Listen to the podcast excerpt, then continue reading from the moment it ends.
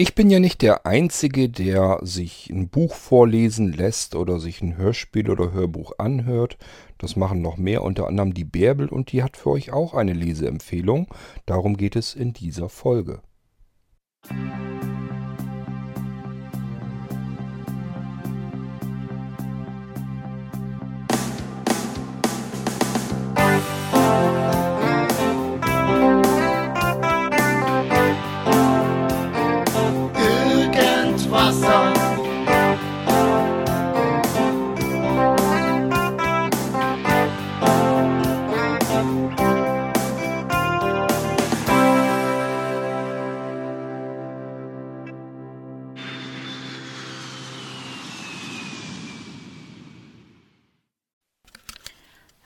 Kurt, da ich mir gerade deinen Podcast 511 angehört habe, die Buch- und Hörspielempfehlung, kam ich auf die Idee, aha, ich hätte da auch was in petto.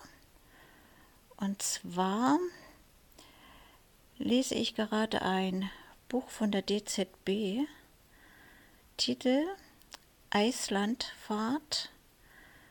Die Schriftstellerin hat den Namen, ich sage ihn bitte mal deutsch, Elisabeth Arthur, ist eine amerikanische Schriftstellerin, Jahrgang 53. Und die Handlung spielt im Jahr 1990. Das Buch wurde vom Krüger Verlag in Deutschland in Mitte der 90er veröffentlicht.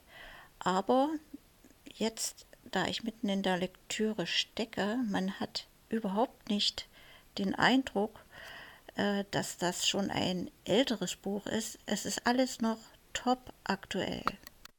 Bevor ich auf den Inhalt eingehe, es ist ein Riesenklopper von 1006 Seiten. Das bedeutet in der Hörspielversion 44 Stunden und 23 Minuten. Das Buch ist in der Ich-Form geschrieben und die Hauptfigur ist eine junge Frau mit dem Namen Morgan Lement. Der eine Erzählstrang handelt von ihrem Leben und wie sie ihren Traum in die Realität verwirklichen kann durch einen glücklichen Zufall.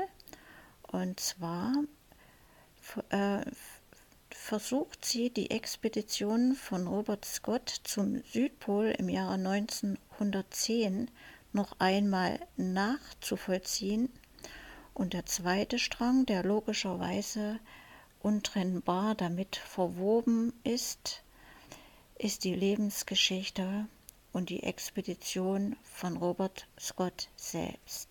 Ja, was gefällt mir an diesem Buch besonders? Erstens mal die vielen Hintergrundinformationen von Robert Scott. Das war ja der eine von den beiden Südpol-Eroberern, äh, der es nicht geschafft hat, zurückzukommen. Also er und vier seiner Leute sind am Südpol erfroren. Die Morgan Lemond hatte, hat natürlich ähm, das Ziel zu beweisen, dass Scott diese Reise oder diese Expedition hätte auch überleben können. Sie versucht also alles genauso zu machen wie er unter ähnlichen Bedingungen. Und ja, ich bin ja noch mitten in der Handlung, alles sehr, sehr spannend und faszinierend berichtet. Was gefällt mir noch? Äh, die Autorin bringt alle Aspekte die man sich überhaupt nur vorstellen kann, in dem Buch mitunter. Also man ähm, hört ja immer die Gedanken mit, die so in die Handlung eingebaut sind. Und dann geht es um Politik, um Wirtschaft, um Ökologie, um Psychologie und um alle Bereiche der Naturwissenschaften das wird so interessant erzählt, also so eine Art populärwissenschaftliche Einflüsse, wirkt niemals ermüdend oder unverständlich und man erlebt einen Gedankenanstoß nach dem anderen. Mir gefällt auch der Schreibstil der Autorin. Also oftmals sind da ganz knappe Sätze so platziert, dass so eine gewisse Komik oder Humor, Ironie und Witz an der Tagesordnung sind. Sowas mag ich ja. Ich befinde mich jetzt gerade ähm, an der Stelle im Buch, als sie mit ihrer Mannschaft am Südpol landet. Es ist unglaublich, wie authentisch das geschrieben und geschildert wird, dass ich jedes Mal ähm, überlege, gab es jetzt diese Expedition oder ist das nur Fantasie? Ja, also zusammenfassend, es ist spannend, es ist faszinierend, es ist interessant und man bekommt Denkanstöße in alle Richtungen. Sehr, sehr äh, anspruchsvoll zu lesen. Ja, das die Empfehlung an alle Leseratten. Viel Spaß damit und bis zur nächsten Aufsprache.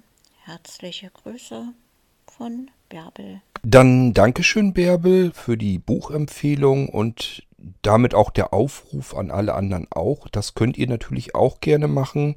Äh, es schadet überhaupt nichts, wenn ich zwischendurch mal eine M-Folge mache, wo ich eben irgendwas äh, medial empfehle, sei es nun ein Buch, ein Hörbuch, ein Hörspiel, vielleicht auch ruhig mal einen Film, den man sich blindlings vielleicht besonders gut angucken kann.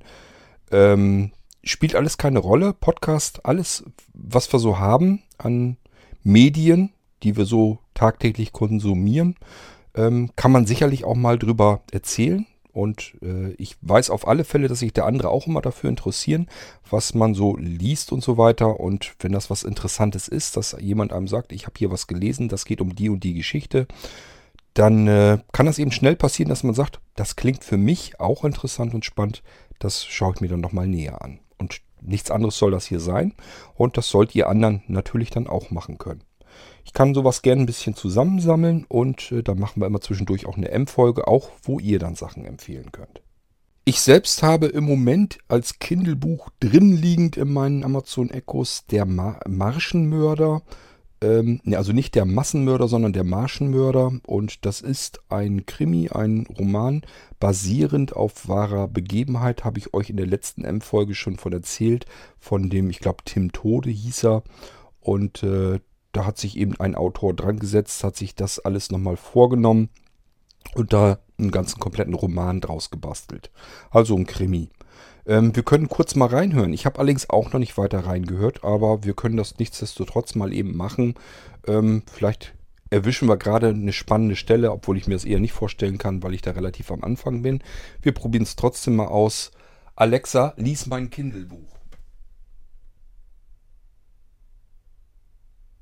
Fortsetzung von Kindle, Der Marschenmörder, historischer Schleswig-Holstein-Krimi.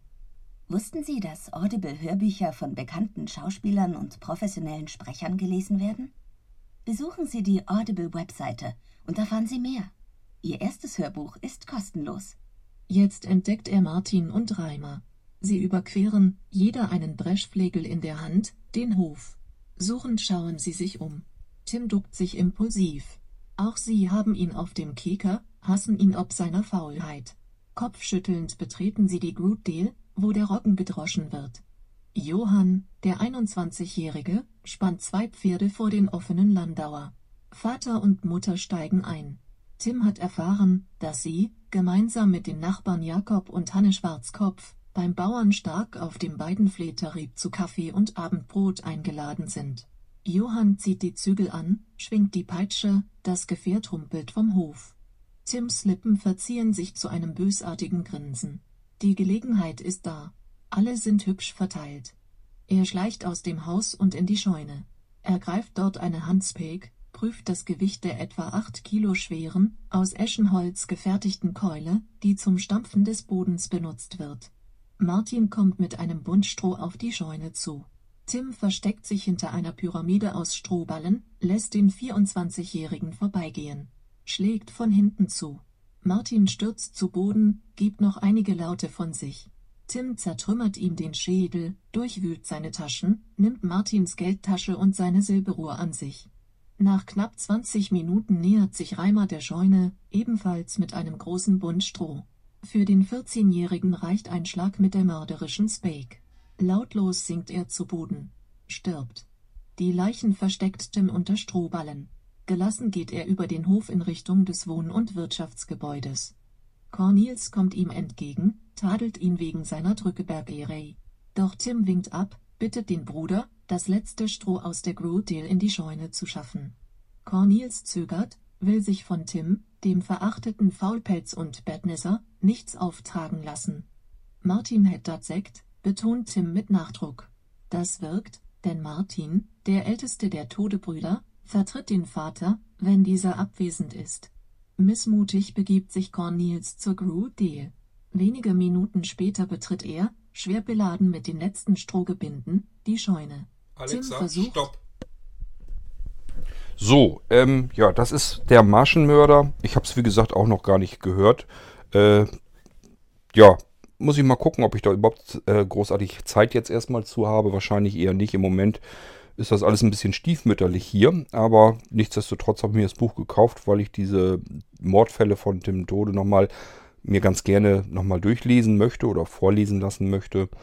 Ähm, was das Vorlesen vom Amazon Echo angeht, ihr merkt das selber, es kommt nicht mit allen Begriffen vernünftig klar. Oftmals interpretiert es Wörter, die es nicht so richtig kennt, ins Englische und dann kommt da irgendwie ein Kauderwelsch bei zustande. Ähm, da kann ich persönlich aber gut mit leben. Äh, für mich ist das immer noch eine fantastische Möglichkeit, mir ein E-Book vernünftig vorlesen zu lassen. Auf alle Fälle ist es einfacher, als selber zu lesen und dabei Kopfschmerzen nach wenigen Lesen zu bekommen ähm, weil einfach der Sehrest das gar nicht mehr richtig hergibt. Und äh, überhaupt eine Möglichkeit, mal wieder Bücher zu lesen auch. Denn es gibt ja längst nicht alles als Hörbuch und äh, selbst wenn es als Hörbuch kommt, dann hängt es, habe ich euch schon mal erzählt, viel mit dem Sprechern zusammen, ob ich mir das antun kann oder nicht. Und mit diesem Amazon Echo, das funktioniert ganz gut. Die Stimme kann ich einigermaßen ertragen und kann mir dann die Sachen damit ganz ordentlich vorlesen lassen. Das war der Marschenmörder. Ähm, ja, müsst ihr selber wissen, ob euch sowas interessiert. Ist wie gesagt ein historischer äh, Krimi-Roman basierend auf einer tatsächlichen Geschichte. Ich weiß gar nicht mehr, ich glaube irgendwie 1800, Mitte der, also 1850, 1860, irgendwo um den Dreh ist das, glaube ich, passiert, äh, diese ganzen Mordfälle. Ähm, Mörder war Tim Tode und äh, ja, wenn euch das interessiert, könnt ihr ja vielleicht mal euch eine Leseprobe dazu kommen lassen. Gut, das soll es erstmal wieder gewesen sein. Eine kleine Empfehlungsfolge, eine kleine M-Folge. Hauptarbeit hat Bärbel heute mal gemacht. Gefällt mir ganz gut. Wenn andere Leute auch was tun, dass ich das nicht alles alleine machen muss. Also, wenn ihr was habt, was ihr empfehlen wollt, setzt euch ans Mikrofon und empfehlt ruhig. Wir hören uns bald wieder. Macht's gut. Bis dahin. Tschüss, sagt euer König Kurt.